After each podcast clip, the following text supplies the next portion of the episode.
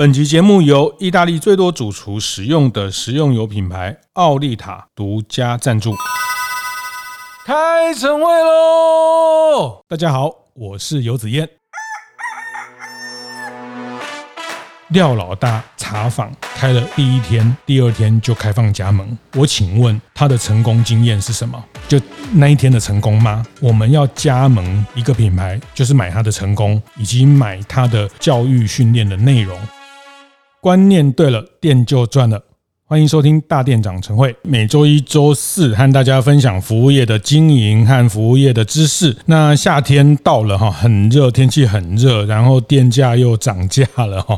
然后那个呃，我们可爱的经济部长都说他在家里睡觉都没有开冷气哈。经济部的办公室有两台冷气，他只有开一台哈。就是嗯、我觉得天气热还是要开冷气哈。那个。不然真的睡不着哈，那是我本人哈。那因为呃，这集特别谈到天气热这件事情，是因为今天要谈的是呃，关于手摇茶餐饮的这个天气热，大家如果不开冷气，就要喝点凉的哈。那呃，手摇茶这个夏天。卖手摇茶，这个是一个很大的生意。那这几年台湾的手摇茶产业也非常的蓬勃。那我想今年的夏天也会，呃，是一个很激烈的战场，每年都是。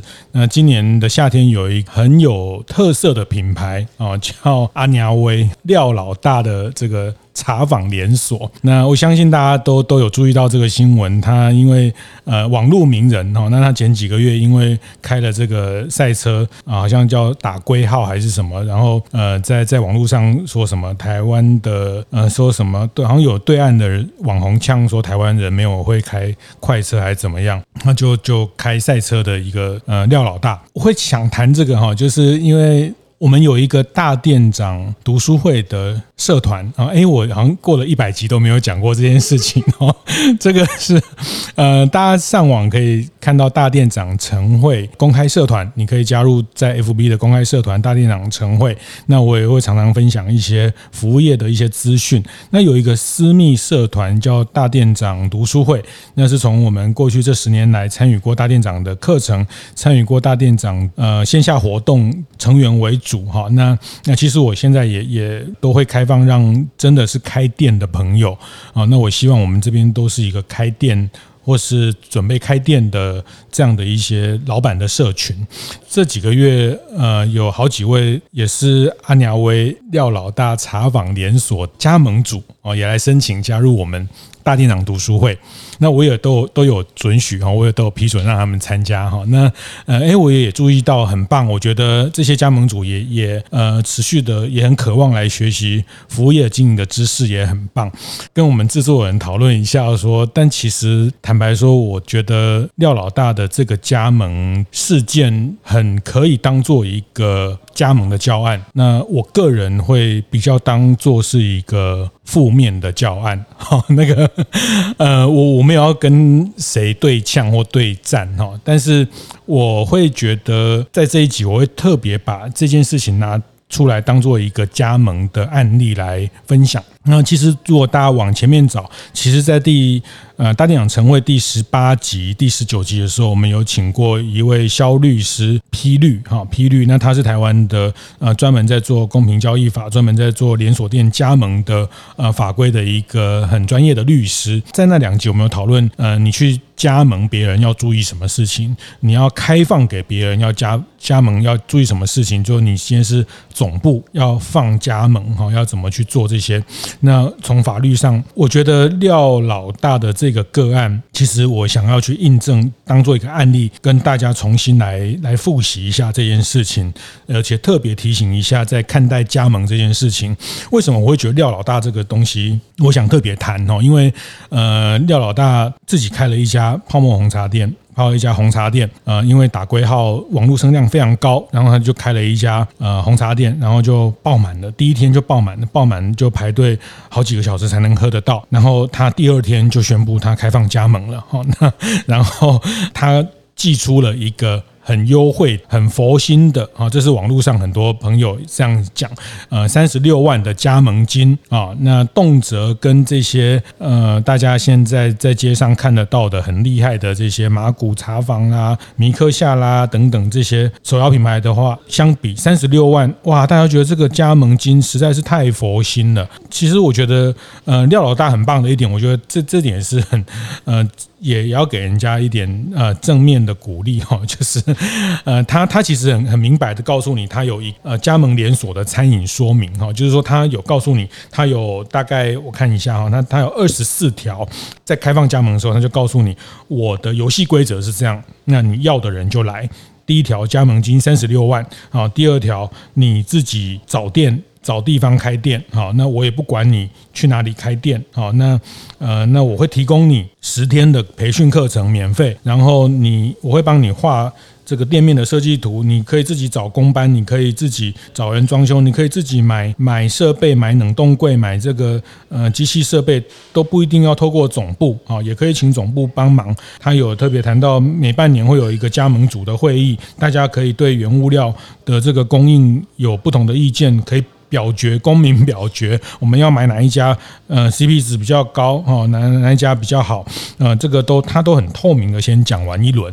但我看完这一轮之后，我觉得问题重重，揭露 OK，但是我觉得这个从我们。长时间看加盟的这个市场加盟的形态来看，我觉得这件事情在我看问题重重啊。三十六万很便宜吗？呃，我觉得这件事情见仁见智哈。那呃，我我常讲，其实加盟品牌，特别是像手摇茶，它有一点像买股票一样哈。那像有些品牌清心福泉，有一些品牌很长期的存在，但是它不是暴起暴落的，就像这些股票，中华电信。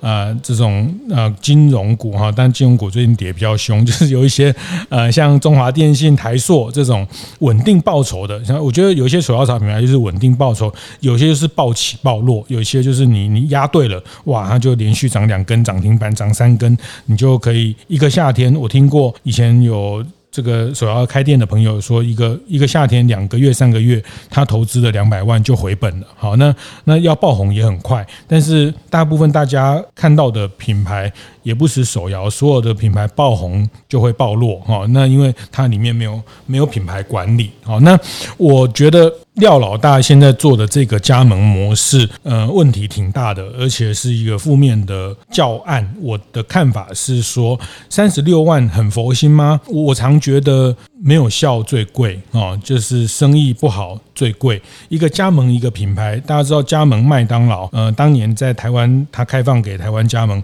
加盟一个麦当劳，在十年前大概要九百万到。一千两百万哈，那这里面当然包括一些硬体啊等等的一些建立，那加盟金本身还有一个呃一些保证金等等这些的计算。总之你要加盟麦当劳，当年台湾麦当劳有开放一段时间的加盟，大概要九百万到一千两百万的第一笔的费用要进去。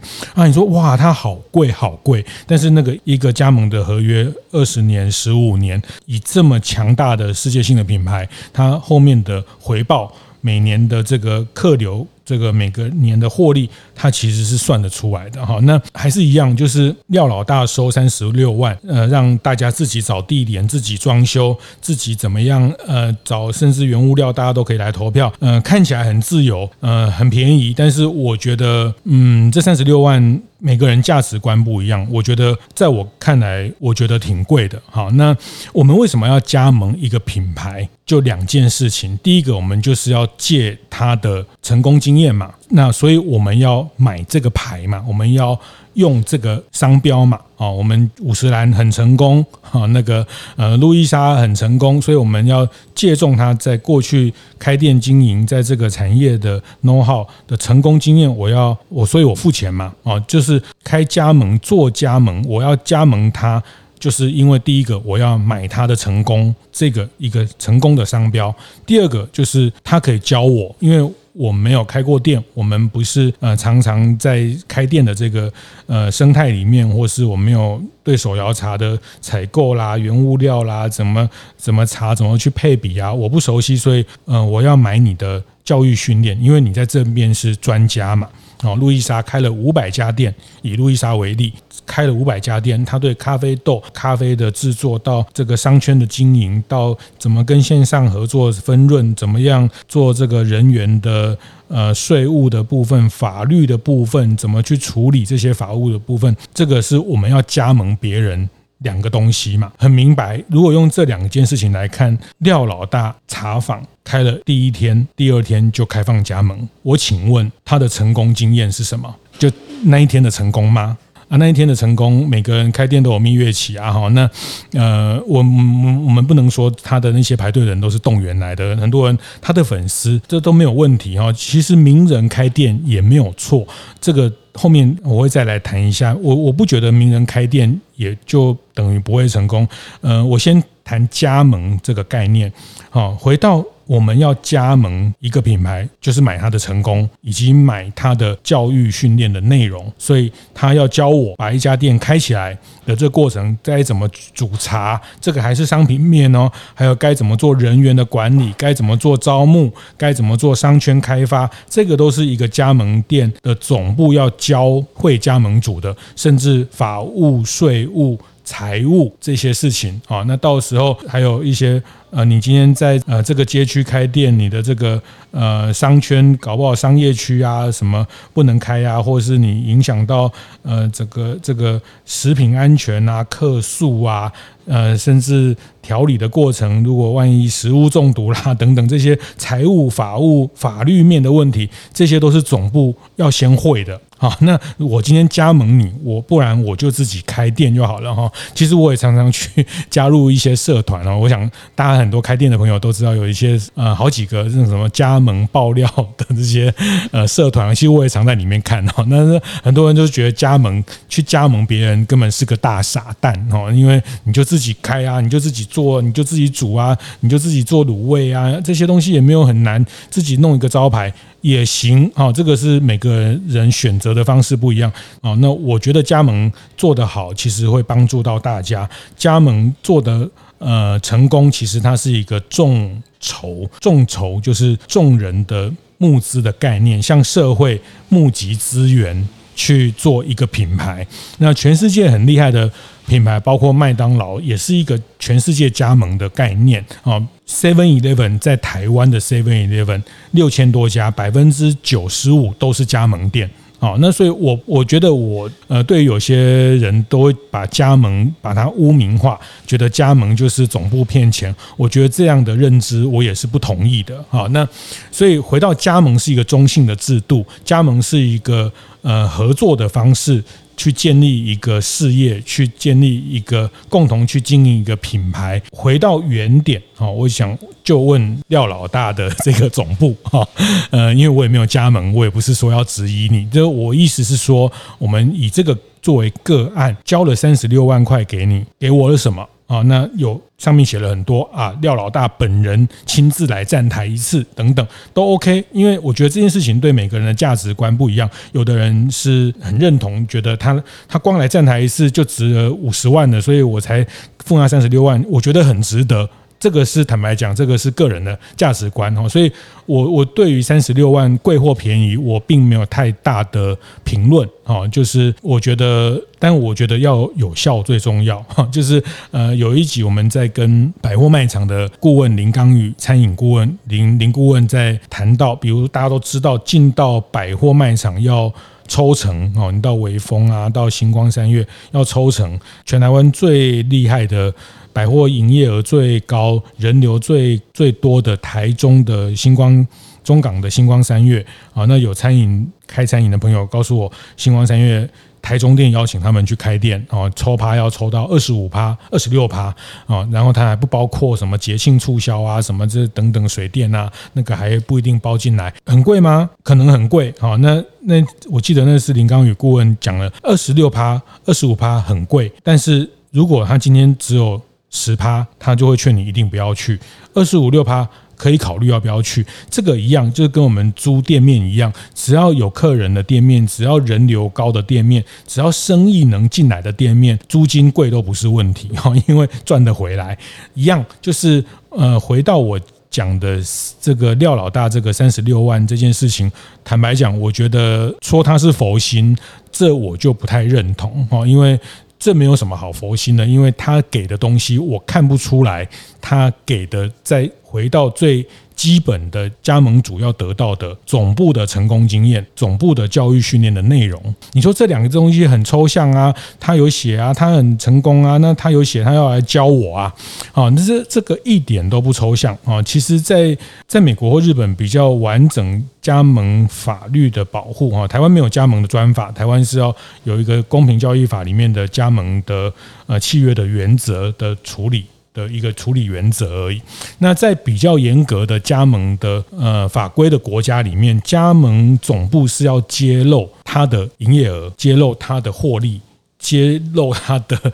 成本等等的这些事情，就是他要告诉我，我前三家、前五家成功的这些店一天的营收是多少，获利是多少，净利是多少，扣掉我的成本，成本的占比是多少。他要提供别人加盟之前，要先揭露这些数字。好，那就像呃买房子一样，现在台湾也很进步了，要有很多的这个呃漏水啊，有没有附近有没有是不是凶宅呀，有没有附近。几公尺之内有没有嫌恶设施啊？这个都是一个定型化的和呃明白揭露商品条件。那今天加盟作为一个商品的时候，我在廖老大查访这个个案，我看不到他任何揭露的，因为他也没东西可以揭露，因为他只有开第一天就成功了，哈，第三十天就有一百九十八家，哈，网络上看到的呃新闻是这样，就有将近两百家加盟他了啊，那两百家乘以三十六万。大约多少钱？大家自己算一算哈，其实还蛮好的一个生意哈。那那它的规范很特别，那很多人买单哦。那我觉得祝大家生意兴隆啊，也只能这样祝福你，因为呃，这看起来它不像是以打算把品牌管理做好加盟品牌。啊，因为他说你想要开哪里就开哪里，这个很奇怪啊。那刚好这个大家很中学生都都都很清楚啊，就是这个加盟总是有个商圈保护嘛。那你不能说你放任大家，你们自己丛林法则、生存竞争，反正你爱开哪里就开哪里啊，你想怎么装就怎么装啊。你对原物料有意见，那当然，我觉得他这个是很多人会诟病说，现在有很多供货型的总部，因为他签了你的加盟，他。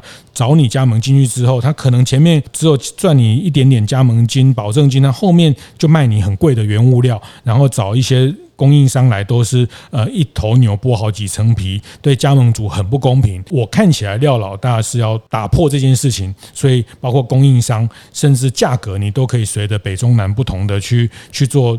不同的定价，哈，那但我觉得弹性定价也不是不行，但是我觉得这里面，呃，它并不是一个打算做好品牌管理的连锁品牌。这是我看到他以现在他们公布的这个合作方式的内容，他并没有打算。那他还有一条我觉得最妙的，就是最好笑的，就是说，假设我以后又开了廖老大鸡排店，我又开了廖老大卤味店，都可以来优先加盟。哈，这个好像这个很奇怪哈，就是说。我现在是给你优惠哦，我现在给你，以后我要是我们还要再开新的店，你们来加盟，呃，当然他这个还是要收加盟金，但是你们有优先保障权哦，哈，那他 promise 后面的这些呃未实现的事情，但我就问你的绿茶店有成功了吗？成功了再来开第二个、第三个品类，一个品牌要成功。没有个三年，没有个五年，它不是一个夏天的成功就叫成功。大家在手摇饮市场看过太多暴起暴落品牌的故事了啊！我想这个不用我讲，但是我觉得这这一点也很妙。他告诉你说，你要是今天加盟了，以后我要是发达了，你可以来优先的帮这个。但我觉得这个就就有点奇怪了啦哈。然后当然，我觉得后面呃这些什么呃会会站台啦，然后帮大家捐公益。然后这个我觉得都很棒啦，但是我觉得这点呃，它并不实质的能给加盟主带来什么帮助。刚讲是你，那你的成功是什么？这个成功是有明确的数字的揭露，告诉你我这个店以夏天的模式，所以大部分在台湾都要经过三五家店，你自己先开个三家五家直营店成功。再来收加盟，这才是负责的做法啊！没有人说开第一家排队爆红。坦白讲，我自己看服务业这十几年，好像也没看过这样的例子，开一家第二天就开放加盟。那接下来就也没有，他也没有要满，他就是就就满就超过两百家，两百家规模有点可怕哈，两百家以在台湾的手摇饮来说，两百家应该可以到到前前十名一定有的哈。那其实像呃两百家能见度，可能就像。呃，茶汤会大概两百家的的规模的概念哈，那呃，所以第一个事情叫这三十六万也好，这三万六也好，这呃这个加盟金这笔加盟金我得到什么？我得到你一个招牌，看起来后面空的。第一个你的成功经验，那第二个叫教育训练的内容啊。那教育训练，你说他会来教我啊？我们上面有写说他会教我啊，教这件事情，嗯，是个抽象，有没有课表？是具体的，不是叫教会你，教会这件事情太太口语了哈。啊，会了啊，会了会了我就走了。啊，会啊，过两天又不会，不会是你的问题，我已经教会你了，不是不是这样的，不是这样的，不是这个叫会不会这件事情，大家就就他有课纲、有课表、课程内容，开店前的教育是一段，开店后的教育。也有一段哦，不是开店，不是只有教会你做红茶，教会你煮珍珠，就是教会了哦。啊，因为大家都知道，开店之后才是挑战的开始。因为开店前是最容易的，也不叫最容易，就是你就是按部就班，把钱该花的花，把工东西该买的买。那开店后，整个挑战才是开始。那负责任的连锁总部，负责任的连锁品牌，更重视开店后的教育训练、人力的培养、服务流程的优化、产品的说明跟整个这个服务体验的。呃，这些教育的内容哦，那那不是店开了自己就会赚钱哦，不是开夹娃娃机一样哦，按夹娃娃机摆上去，大家经过就会投钱哦，那就你就是呃一三五去收钱，二四六去补夹娃娃的娃娃，不是这样哦，不是这样，开了店之后，后面的事情才开始。开店后的教育训练的内容是什么？课表是什么？课程是什么？你说还没开也没有开出来，没关系。但是你告诉我你的，你总要有个课表嘛，你总要有个课课纲嘛。我想这个都是作为一个加盟主要去检视的。我还是要声明，我不敢说他没有，因为我没有。看到，但是我要讲的是说，如果你今天交了三十六万给廖老大，你要得到两件事情，是确保这个三十六万的价值。很重要的是，包括教育的课程的内容。那我特别要提醒，开店后才是挑战的开始，开店后才是真正落实教育跟督导整个连锁店的竞争跟比赛才才开始。然后它的督导系统是不是完整？他怎么样督导的方式更更赚钱，然后会会调整你的营运的模式。至于原物料这一部分，我觉得也有一点奇怪哈，就是说，当然现在很多。呃，总供货的这个台湾的加盟形态，就是变成说都是靠总部卖我原物料啊，所以呃总部就很怕加盟主跑料哦，因为呃总部卖的鸡蛋，比如举例来说，早餐店总部卖的鸡蛋都五块，但是外面三块半就可以买到鸡蛋，他就会跑料，跑料就影响品质，但是加盟主就觉得总部你为什么要卖我五块的蛋？那总部就跟你讲这个。蛋是很好的蛋，是有洗选的，有 HACCP 的，是有认证的。这个蛋外面八块，但是我们是用五块采购。可是对加盟主来说，他就觉得一样是个蛋三块半，这个大家在价值认知就会不太一样。所以在在供货的这个过程，大家的立场不一样，就会变成这个问题。廖老大的这个设计要想要打破这个，就希望大家一起来评选好的原物料供应商。但是这个问题会回到说。这个东西的民主可以不可以这样的实践？我觉得这个比较明确，因为一个原物料的供应跟合作，它牵涉到产品比较长期的计划，供物原物料商的稳定。像这一波啊，大家做餐饮或是做，如果你用到国外的原物料，因为海运的关系，因为运输的关系，一些烘焙的原物料，一些呃这个。呃，食用油、橄榄油进不来什么，它就会造成你的断链，所以这个就不是只有价格的问题，就是还有包括供应商的服务的品质。但是这一段如果放给加盟主自己来公民自觉，我觉得危险啊，而且对我还是讲对整个品牌的管理是会带来负面的的一些疑虑啊，因为这个产品的稳定到底是谁负责？那今天大家公投出来的供应商，后来发现不 OK，那品牌造成的伤害谁算谁的？那 那这个品牌如果要走久的话，一定都会想到这些事情哦，除非他只打算走一个夏天，哈，那个用一种。快闪的概念去成就一个网红品牌，这也是一种商业模式啊。那这种商业模式，我比较就不不认为它是加盟的概念。我们就不要把这种大家一起来做快闪店这个方式当做一个加盟来看待。所以你也不要跟我说这个三十六万好佛心好便宜。好，那如果你今天参与的是个夏天的快闪的一种开店。哎，我觉得也行，搞不好这也变成一种商业模式。反正每年夏天大家就就来来一摊哦，然后一人缴个三十六万，全台湾从南到北开个三三五百家店，一个夏天大家有有该赚的也都赚到的，热热烈烈的也很好。这这也是一个模式啊，我觉得那就不叫加盟模式。我觉得现在看到的是一种联合快闪的这个嘉年华会啊，依着因为某一个网红的声量去变现的套路。最后我讲网红可不可以变现？我觉得当然可以。我觉得很成功的是再睡五分钟，我就觉得它是一个很成功的网红的变现。啊，那我自己观察，再睡五分钟，以这个品牌，它一样是在手摇茶这个品类，我就觉得再睡五分钟这这一段时间的操作，我觉得是一有品牌管理能力的团队在经营的网红品牌，所以他们在台北开店，在台中开店，在慎选，在北中南慎选商圈，商圈开出来的店是一个。中大型的一个体验店，然后有很鲜明的品牌沟通的元素。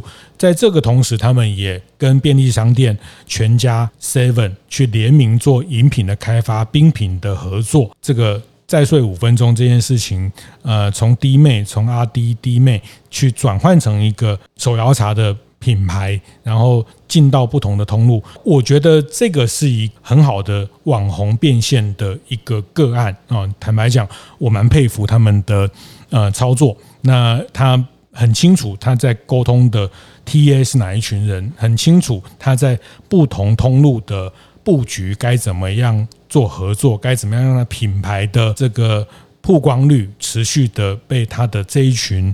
支持他喜欢他的人看到，然后有不同的商品可以去满足他在不同场景的购买的需求啊，所以我觉得网红转换成店这件事情的命题，这件事情的概念，我也不反对啊。那嗯，当然。说，所以这个不反对，所以子燕哥以后也可以来开一个 开一个什么烧仙草嘛？哈，哎，子燕哥烧仙草那个开放大家加盟哈，一个收呃，这个要收多少？我跟制作人讨论一下哈。那没有，我我要讲的是说到这个时代，呃，IP 的转变有很多可能。那廖老大做这样的转换。我觉得也行得通，我觉得也也有它的可行，把声量转成一个零售品牌，转成一个手摇品牌，很多哈，特别是在手摇特别多，很多艺人，很多网红啊，像呃，其实我常常就会问，跟我女儿说，哎，那边又有一个什么？她说啊，我知道那个是哪个 YouTuber 开的哦，其实他们都很清楚这些。那我觉得这个在新餐饮里面这样的转换是可行，也是一个趋势，但我要。谈的是，如果要把廖老连锁的这个概念去作为一个加盟的模式来看待，呃，坦白说，我觉得这个模式在加盟里面会是一个，在我看是负面的教材啊。那当然，如果各位已经投资，各位打算投资，那当然，我觉得就是大家厘清自己的需求。那总是每个人对价值的认定不太一样，有的人专门喜欢。去买这个很冷门、很冷门的股票，有的人专门喜欢呃去买这种暴起暴落、这个成长力、成长潜力可以很大的股票哈。那我觉得这个都是回到每个人的投资价值观不一样。但如果你想要加盟一个品牌，做一个比较长期的经营，呃，你可能职场转换，你可能希望开一家店和一个品牌合作，成为他的加盟主。开个五年、十年，成为你呃生活生计的一个很重要的来源的时候，那我觉得廖老大的茶茶坊的连锁呃，并不是一理想的选择。好，那这是我在观察比较长期的服务业，看待比较多的加盟的系统之后，我自己对于这件事情的。评论跟观点也和大家分享，谢谢。会后记得在 Apple Podcast 订阅、评分、留言。有任何想在晨会上讨论的议题，也欢迎提出。大店长晨会，下次见，拜拜。